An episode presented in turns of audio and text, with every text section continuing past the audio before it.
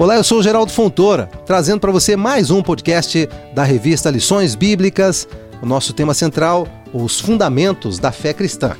E hoje o nosso tema é Cremos no Juízo Final, do comentarista o pastor Leverson Eustáquio. Começando, é, como você pôde perceber no nosso último podcast, a nossa visão escatológica é o pré-milenismo dispensacionalista, que defende, dentre outros, o juízo final, o julgamento do grande trono branco, onde serão julgados todos os mortos ímpios de todas as épocas que ressuscitarão em corpos literais e imortais e se apresentarão em juízo para o julgamento de todas as suas obras, conforme Apocalipse 20, de 11 a 15. Não há o que se falar ou que se comparar o julgamento do grande trono branco com o tribunal de Cristo, que será estabelecido para o julgamento dos fiéis, cujas obras serão julgadas com vistas à recompensa e galardão, conforme Romanos 8:1 e Apocalipse 22:12. Nesse nosso encontro de hoje, abordaremos de maneira específica o julgamento final dos mortos ímpios, aqueles que rejeitaram no decorrer da história a justiça de Deus e a vida em Cristo. Para este fim, então, a morte entregará os corpos e o Hades entregará as almas e os espíritos, e ninguém conseguirá escapar. A terra e o céu fugirão da presença do juiz, mas os pecadores ressurgirão e não terão como escapar, não conseguirão se esconder e serão julgados, individual e gradativamente, segundo tudo que tiver escrito nos livros. Veja Mateus 11, 20 a 24, também Apocalipse 20, verso 12. Nesse juízo ninguém conseguirá se defender e nem questionar a sentença do juiz, e assim Deus tratará de uma vez e para sempre a questão do pecado. Objetivos do juízo final. O juízo final será o julgamento do final dos tempos, quando Deus, por intermédio de Cristo Jesus, julgará e retribuirá de acordo com as obras de cada um, pondo fim ao plano de ressurreição e de julgamentos. Veja em João 5:22. Todos os mortos de todos os tempos ressuscitarão com seus corpos literais e imortais e prestarão contas por todas as más obras. Veja em Mateus 10, 28, também Apocalipse 20, de 11 a 15. Esse julgamento revelará de maneira plena, de maneira inconteste, a justiça de Deus sobre toda a criatura que não creu no Filho de Deus como Salvador. Veja em João 3,18. E aí você poderá me perguntar: mas e aqueles que morreram sem conhecer o Evangelho? Veja, Deus é perfeito, ele é justo. Certamente ele terá uma lei para julgar os que morreram sem lei, Romanos 2,12, ainda que diante dele ninguém seja inocente, Romanos 2,15, Romanos 10,18, Salmos 19, 3 e 4. Mas certo é que Deus é o juiz de toda a terra e juiz de todos os mortos, assim como o seu juízo é segundo a verdade e a justiça. Confira em Gênesis 18, 25, Atos 10, 42 e Romanos 2, 2. Esse juízo visa condenar e aplicar individualmente e gradualmente a sentença sobre todos os que rejeitaram a justiça de Deus no decorrer da história e a sua salvação por intermédio de Jesus Cristo.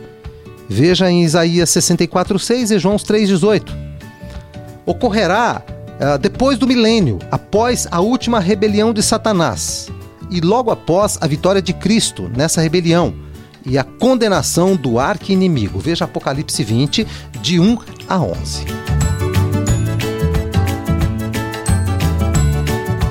Alguns aspectos do julgamento. Olha, o juiz é santo, ele é justo, ele é reto. Confira em Salmo 119, verso 137. O juiz está pronto para julgar. 1 de Pedro 4:5. E o Pai confiou-lhe todo o julgamento e lhe deu toda a autoridade, conforme João 5, 22 a 27. Jesus foi destinado para julgar e para isto ressuscitado, conforme Atos 17, 31. Ele é o juiz de toda a terra, juiz dos vivos e juiz dos mortos, e com competência inquestionável. Veja em Gênesis 18, 25, 1 de Pedro 4, 5. O trono é branco, está em Apocalipse 20, 11. Pois o juiz é santo e ele é justo, de cuja presença a terra e o céu fogem. O trono é grande, e maior é o que nele se assenta, e diante de quem a terra e o céu se encolhem, ante a manifestação da sua glória. Veja em Mateus 25, 31. Livros serão abertos, assim como o livro da vida e os mortos julgados segundo seus escritos. Apocalipse 20, 12. À exceção do livro da vida, não há especificação desses livros, mas o contexto bíblico indica aqueles que serão abertos naquele dia para provar a obra de cada um. Os livros da lei e do evangelho. Veja em Romanos 2:12, em João 12:48, em Romanos 12:16. Também da memória, Lucas 16:25, da consciência em Romanos 2:15 e também 9 e 1, e livro dos Atos em Malaquias 3:16, e ainda o livro da natureza, Romanos 1:20.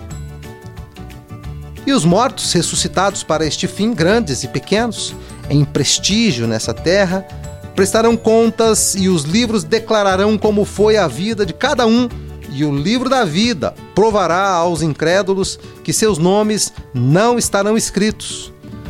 E então virá a sentença, segundo o que cada um tiver feito.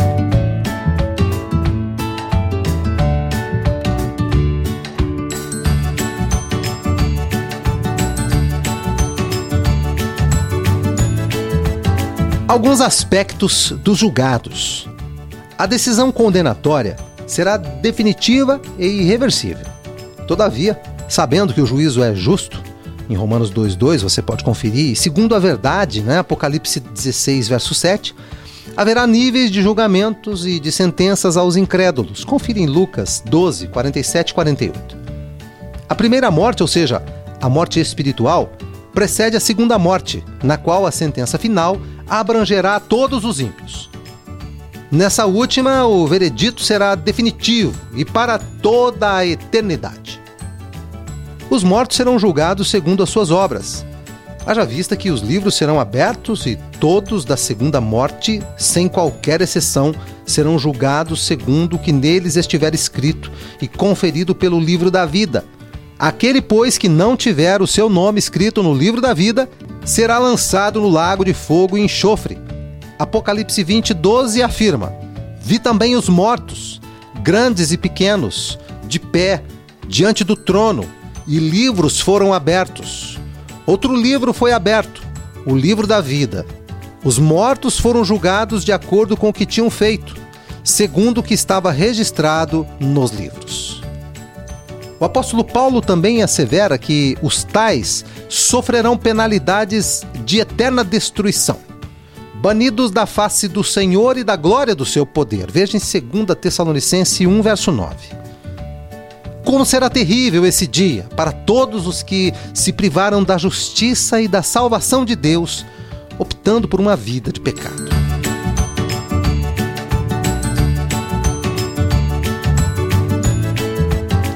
Destino dos condenados Quão terrível será esse dia, quão extraordinária e assustadora é a cena visualizada pelo apóstolo João.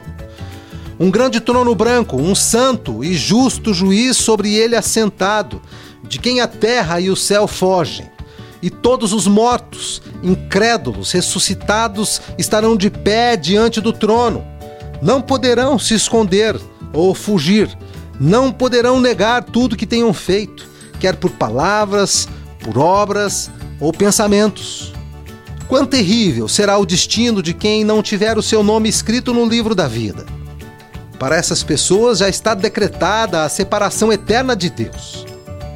Não poderão usufruir mais da sua graça, da sua bondade, amor e misericórdias, pois a separação será eterna.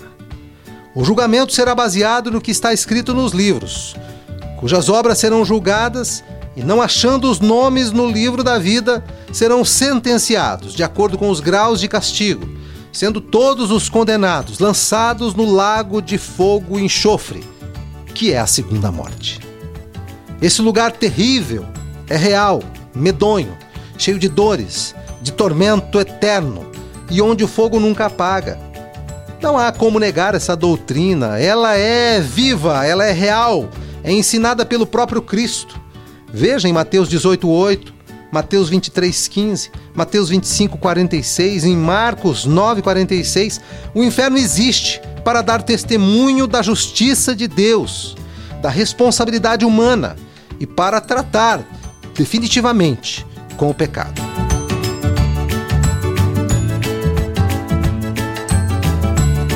Concluindo, o julgamento do grande trono branco, presidido por Jesus, não é uma hipótese, não é uma possibilidade, mas sim é uma realidade com data definida no mundo espiritual.